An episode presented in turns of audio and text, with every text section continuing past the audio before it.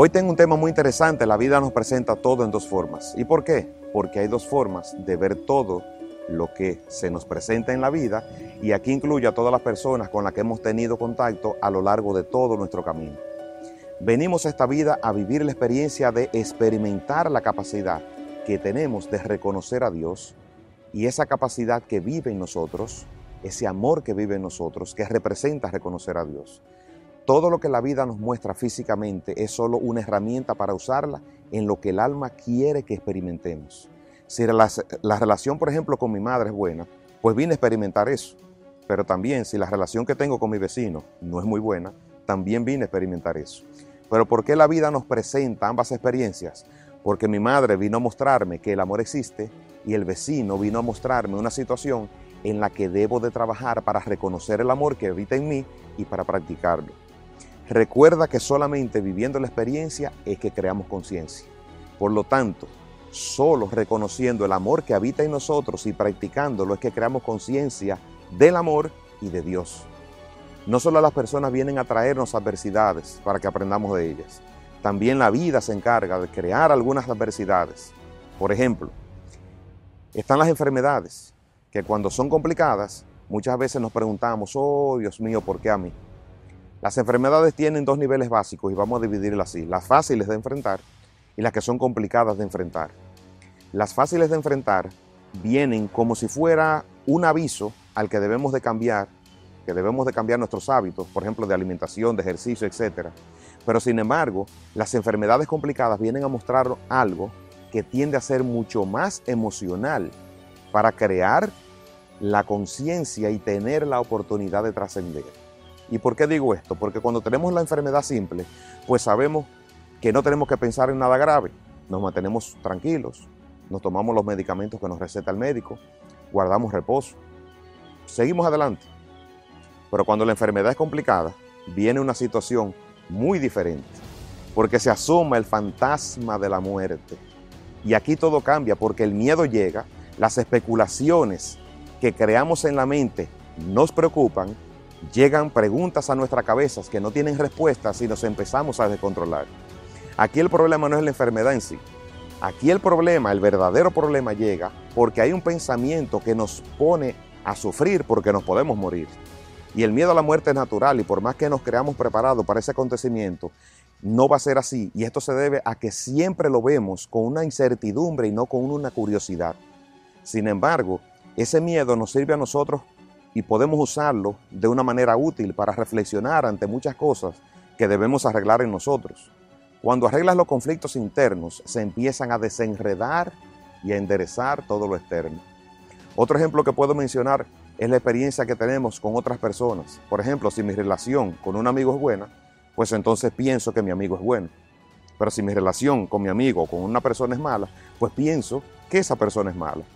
Aquí seguimos buscando culpables y justificaciones para nosotros no cambiar nuestra forma de ver las cosas, cerrando la posibilidad de que estamos para aprender de todo lo que vivimos.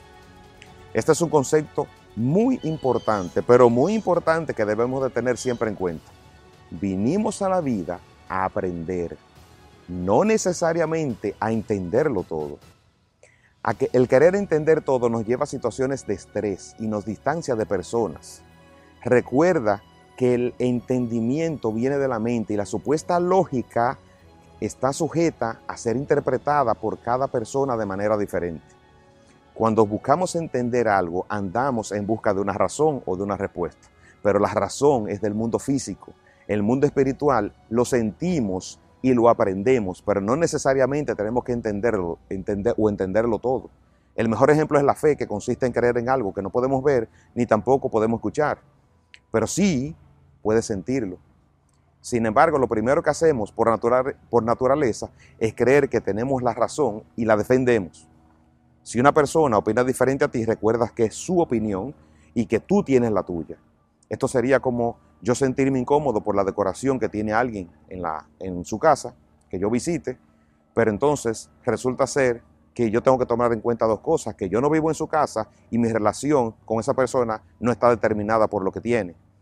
Si tuviéramos una mejor relación con nosotros mismos, muchas cosas fueran mejores y terminamos emocional y en términos emocionales, pero la verdadera guerra la tenemos con nosotros mismos. La llevamos con nosotros y la llevamos luego a lo externo. Hay dos formas en que la vida nos presenta todo. La primera es que lo, vemos, lo que vemos en términos físicos, ya sea persona, animal o cosa. Y lo segundo es lo que aprendemos de eso que la vida nos presenta en términos físicos. Hay un significado. Recordemos una vez más que nuestro propósito principal es reconocer el amor que hay en nosotros y por ende reconocer a Dios como nuestra energía creadora que es solo fuente de amor. Dios nos presenta la vida como un juego y quiere saber cómo lo jugamos, porque tenemos el propósito de reconocerlo. Cuando nos sentimos mal por algo, deberíamos hacernos las siguientes preguntas. ¿Por qué me siento mal? ¿Por qué puedo? ¿Cómo puedo cambiar este sentimiento? Esto es una forma de poder detenernos antes de reaccionar y elegir una mejor decisión que nos permite evolucionar. Por lo tanto, una cosa es lo que vemos y otra cosa es lo que aprendemos de eso que vemos. Un ejemplo muy importante que quiero poner aquí es el siguiente. Por ejemplo, vamos a la escuela y pensamos que casi nada de eso lo vamos a usar en el futuro. O vamos a una universidad y sentimos que no aprendimos lo suficiente. Esto se debe, esto pasa en la escuela porque no entendemos que vamos a crear una base combinada entre información que necesitamos y el desarrollo del, del cerebro. Esto sería como las pesas del gimnasio para ejercitar los brazos. Recuerda que el cerebro es un músculo también que necesita ejercitarse y para ejercitarse necesita información para manejarla. La escuela nos prepara para lo que viene, ya sea la universidad o el trabajo. Si vamos a la universidad pasa lo mismo, pero a otro nivel mucho más avanzado. Realmente es preparando el cerebro para que sepa qué hacer en la vida física. En la educación teórica nos ponen a cargar manzanitas, pero en la vida práctica nos pondrán a cargar otras cosas. Pero ya sabemos cómo se lleva una carga. Ustedes vieron la película Karate Kid. Esa película, el joven protagonista quería aprender karate y el maestro lo puso a limpiar carros de una forma y una técnica en específica. El joven no entendía la razón por la cual estaba limpiando carros. Cuando llegó el momento de la pelea, de la pelea de karate, el joven decidía le decía al maestro que no sentía que podía pelear y el maestro le dijo, usa los mismos movimientos que utilizaste para limpiar los carros. Y en ese momento pudo entenderlo todo. Esto nos lleva a la idea de que lo importante no es lo que hacemos, sino saber para qué lo hacemos. Quizás no nos explican en la escuela para qué tenemos que aprender tantas cosas que no usaremos. Pero eso se debe a la corta edad que tenemos en ese momento y que no nos permite entenderlo. La vida es así. Dios nos ha puesto una gran prueba al darnos la vida para que para ver qué hacemos con ella, no para entender la vida necesariamente, no para buscar respuesta necesariamente, porque ahí es que está el grave error. Por eso es que no podemos entender todo lo que vivimos, pero sí aprendemos de todo lo que vivimos. La vida nos presenta todo en dos formas porque literalmente vivimos en dos mundos al mismo tiempo. Mientras vivimos, estamos en el mundo físico y en el mundo espiritual. El mundo físico es el que vemos y el mundo espiritual es el que sentimos. Tenemos un cuerpo, sin embargo, el alma y el espíritu siempre están con nosotros, jamás nos abandonan. Y entender esto es muy importante para poder estar más aterrizados en todo lo que hacemos si pudiéramos entender que todo lo que hacemos por algo que va más allá, por algo que va más allá de lo físico, pudiéramos entender que tenemos una vida más simple y abundante. Entonces evitaríamos muchísimas adversidades que creamos y podríamos enfrentar mejor las que la vida nos presenta. Abundante porque mientras menos adversidades, más disfrutamos de lo que tenemos y nos sentimos mucho mejor.